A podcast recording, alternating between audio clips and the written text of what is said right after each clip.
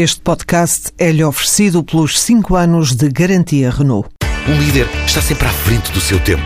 Em alguns casos, 5 anos. Qualidade Renault. 5 anos de garantia ou 150 mil quilómetros em toda a gama.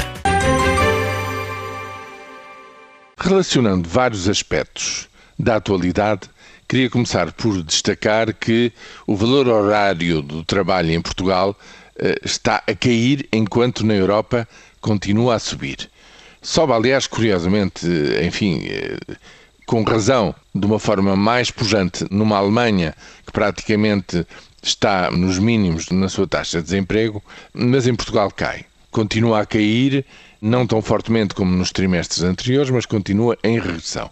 O que parece não ser ainda suficiente, como o FMI aponta, lá no modelo deles, isto ainda não chega para que quem tem capitais para investir se convença que já vale a pena que eh, já há, digamos, competitividade a partir do valor do trabalho hora em Portugal por comparação com outros países.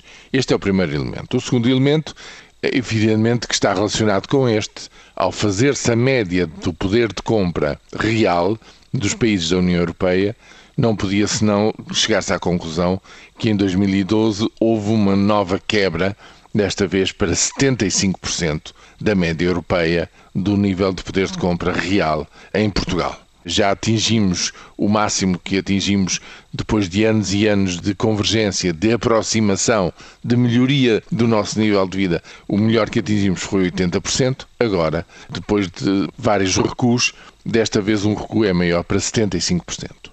Em terceiro lugar, queria chamar a atenção para a colocação de bilhetes do Tesouro a 6 e 18 meses pelo Tesouro na dívida pública, que foram inteiramente colocados, mas com taxas de juro ligeiramente mais altas do que em operações anteriores. Porquê?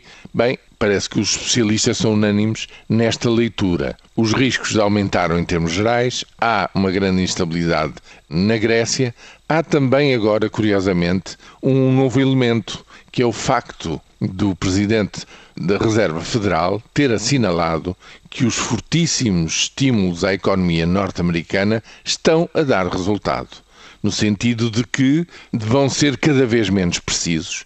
E já chamou a atenção, assinalou que lá para o fim do ano esses estímulos à economia por parte da entidade da Reserva Federal vão diminuir a pouco e pouco e em meados do próximo ano provavelmente estarão anulados.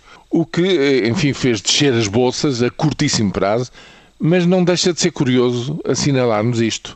É que o caminho americano específico para reanimar a economia, no fundo, aos olhos da Reserva Federal, está a ter um efeito positivo, está a atingir os seus objetivos, de tal forma que a pouco e pouco esses estímulos podem, no seu entender, começar a ser reduzidos. Na Europa não há qualquer estímulo.